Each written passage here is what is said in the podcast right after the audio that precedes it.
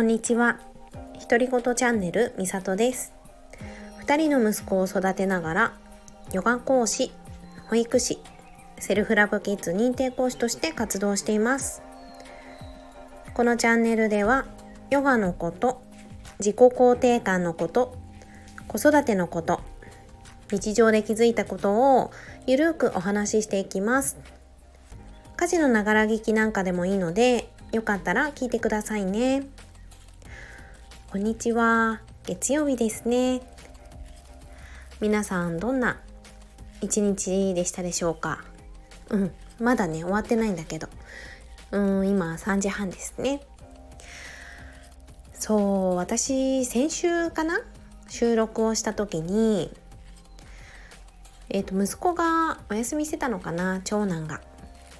で金曜日お休みしたから金土日でまたゴールデンウィークみたいな感じでね3連休だったので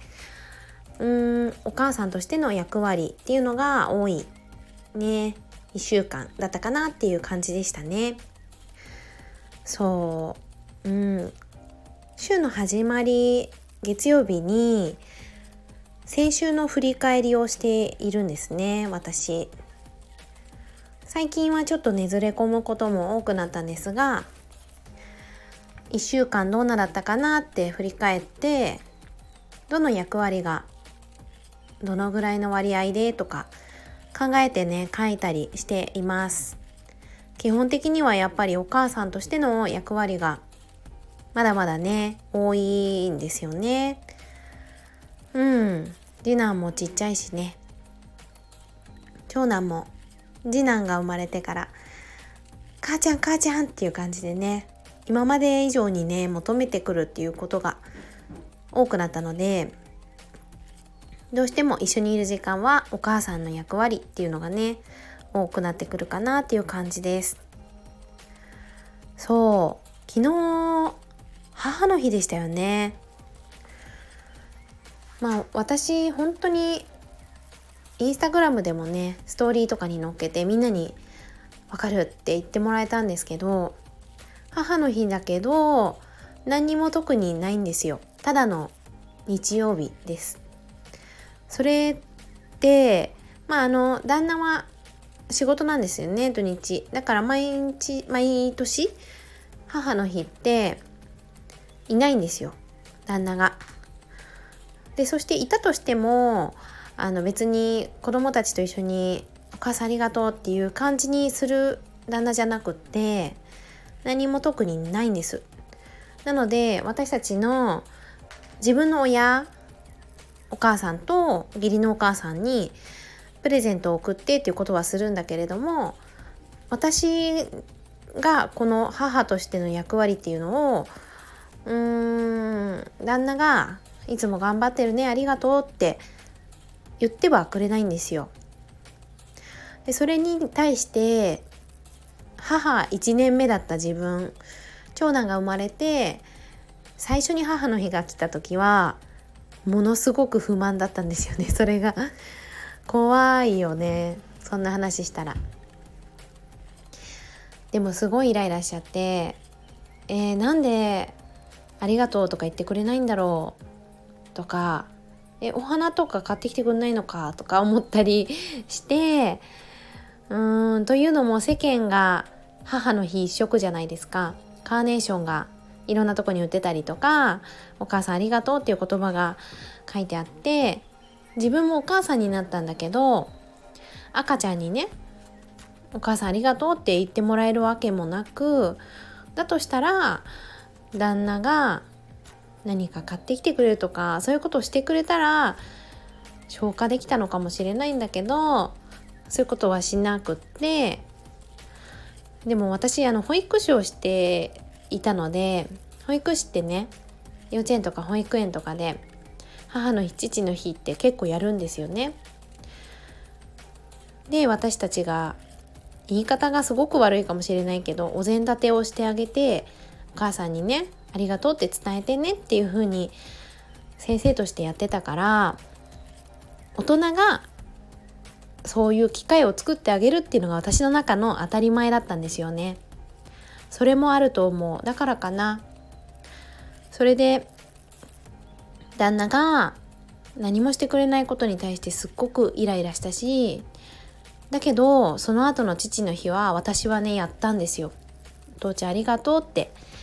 書いてあげてね。手形足形でアートを作って手紙をあげたりしたんです。でもその時に私でも自分はやってもらってないのになっていう気持ちがモヤモヤっと出てきちゃってその後ね喧嘩した時かなんかにね母の日やってくれなかったねみたいな話をしちゃったんですよ。そのほじくり返しちゃった。でもそしたらでも俺のお母さんじゃないよねって言われたんです。そうそう。確かにって感じですよね。でもすごい嫌だったっていうか嫌な気持ちになっちゃって私も。今だったら正論だしそうだよねって思えるんだけどなんで私がそんなに嫌な気持ちになっちゃったかっていうとその時ってお母さんとして一生懸命一生懸命頑張っててでも誰にも頑張ってるねってありがとうって言ってもらえてなかったんですよ。夜も起きたりとか体も辛い中頑張ってたしとにかく一生懸命だったから最優先が子供だったんですよ自分じゃなくって私は本当にトイレも我慢して子供が泣いたらトイレも行けずっていう感じでしてたお母さんだったんですよね。本当に一生懸命やってたんだと思う。今考えたら肩肘張ってね。だから1年に1回しかない母の日だったら母の日だからこそありがとうっていつも子供の命を守ってくれてありがとうって一番身近にいるパートナーにね言ってもらいたかったんだよな。私。そう。なんだけど人ってやっぱ変えられない？相手は変えられないんですよね。だからいくらありがとうって言ってほしいってお疲れ様ってねぎらってほしいって言ってそれで言ってくれたとしてもね心が伴ってなかったら違うんですよねやっぱり。だから相手を変えるっていうことよりもこんな自分を変えていくにはどうしたらいいのかなって自分の方にね振り返ってみてそこからいろんな学びをしていく中で自分を満たしていくっていうことをするようになってからかな。もうね何にも思わない母の日。未だに何にもねやってもらえないんだけどで周りっていうか母の日の近くなるとお店にもいっぱいカーネーション飾ってあったりするんだけどあー頑張ってるなって自分でギュッてして自分のことね。でそれで美味しいものを買ってうん、いつも頑張ってるよって自分で褒めてね。もうそれで満足っていうか不満がなくなったっていう感じですね。もしかしてねいつか子供が自主的にね「お母さんありがとう」って「いつもありがとう」って言ってくれたらもうそれはそれで本当に嬉しいことだし泣いちゃうかもしれないけどね。だけどなんかお母さんになれたっていうことも素晴らしいことじゃないですか。当たり前じゃないからね。妊娠するのだってなかなかうまくいかなかったからうん欲しいなって思ってすぐできたわけじゃないからね。無事に出産することだって当たり前じゃないしね。だからこうしてお母さんでいられる毎日も慌ただしくてねバタバタして髪振り回して振り乱して 過ごすこの日常でさえもありがたいしね。本当に今だけの素敵な毎日なんだなんだなって思うから毎日頑張ってるよっていうのと私をお母さんにしてくれてありがとうっていう気持ちでね。うん。そんな感じで昨日は過ごしておりました。そう。そしてね本当は昨日イベントの日だったんですよ。親子ヨガと親子写真のイベントの日だったんです。なんだけど一昨日ね前日の夜に天気予報を見てちょっと雨が厳しそうかなっていうことでね昨日は実はね中止になってしまったんです。行きたいって言ってくれてた人がねたくさんいたから予約もしてくれてすごく私も楽しみにしてたんだけどお天気にはねうんお天気はどうにもならないから中止っていう形になったんだけれども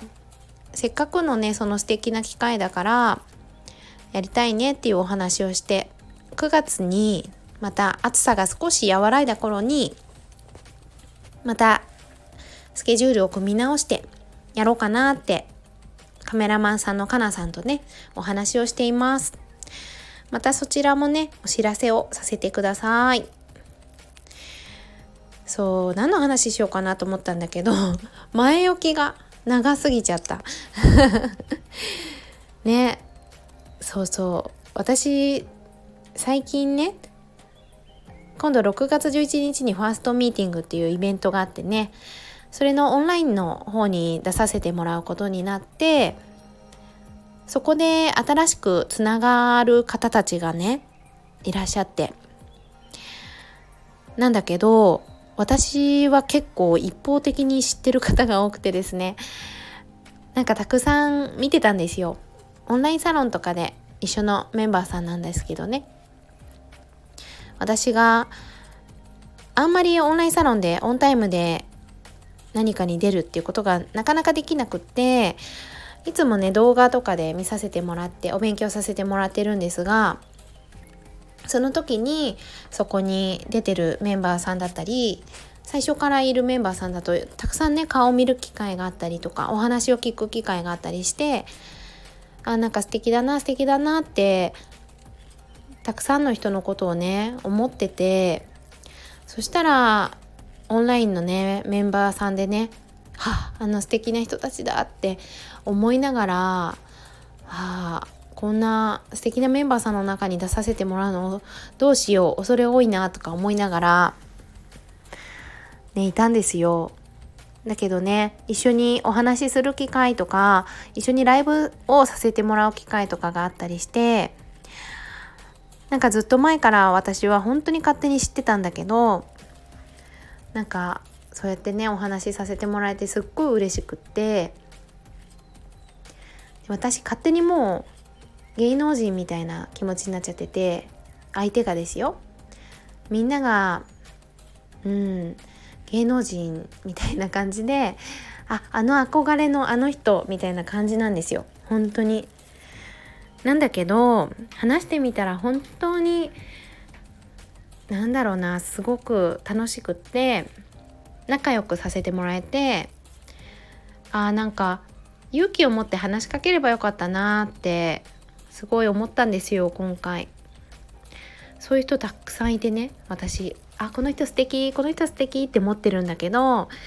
実は結構ね自分から話しかける勇気がないんです。っていう自分にね最近気づきました。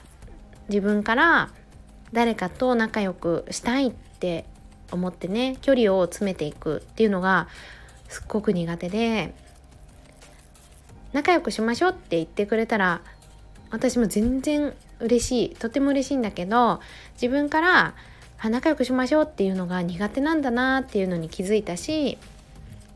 なんか見て満足みたいな感じだったんですよ。あ素敵だなって思ってインスタ見たりとかしてあ素敵だなって思ってるだけだったんだけどこうやって一歩踏み出してねお話しする機会をもらったりとかしてなんか話せるってやっぱりすっごい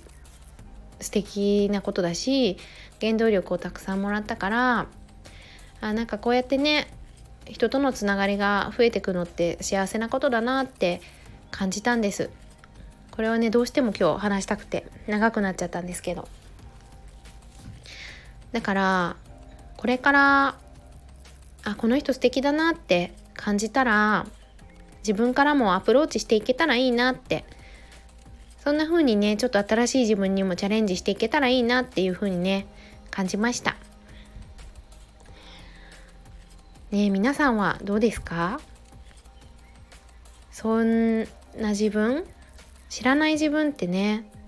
まだまだいると思うんですよ。私も30歳超えてからとかどんどん新しい自分を発見してて20代の頃よりも楽しいんですよね毎日が。だし生きやすくなってきた気がしてて30代ってね本当にお母さんになってからなんだけど20代は人に合わせるようにして生きてきたから人に合わせることがねとっても得意なんだけれども自分の思いって結構蓋をしてきたんだなって、ね、最近は思います。だからお母さんになってねコロナとかもあるんだけど自分らしく生きるっていうことを自分の本当の気持ちを知るっていうことに向き合ってきたようなそんな期間だったなって思います。だからね本当にいつからだってそうやって変わっていけるし自分のことを知るっていうことが自分に優しくするっていうことなんだよなって思うのでね皆さんもね何かもしかしたらラジオを聴いてくれてる人がいるかもしれないけどそうやってああこういう考え方もあるんだなみたいなところに何か気づきがあったりうん新しい自分を知るきっかけになったら嬉しいなって思っています。じゃあ長くなっちゃったからそれぐらいこれぐらいでね終わりにしていこうかなって思います。あ今日からセルフラブキッズの2期生が早期お申し込みが開始になりました。早速ねお問い合わせをいただいてるのでありがたいなって思っています。ちょっと告知になっちゃったけど。ねセルフラブキッズ親子で育む自己肯定感の講座。こんなことやってるんですよ。自分を知るっていうことだったりね。もっと自分らしく楽しく。うん。のびのびと生きられるヒントだったりするところをお伝えしている講座なので、ね、興味があったらね是非是非お気軽にお問い合わせをしてください。ね最後すいません告知みたいになっちゃって。それでは今週も始まりました。皆さん今週も良い1週間になりますように。最後までお聴きくださった方ありがとうございました。それではさようなら。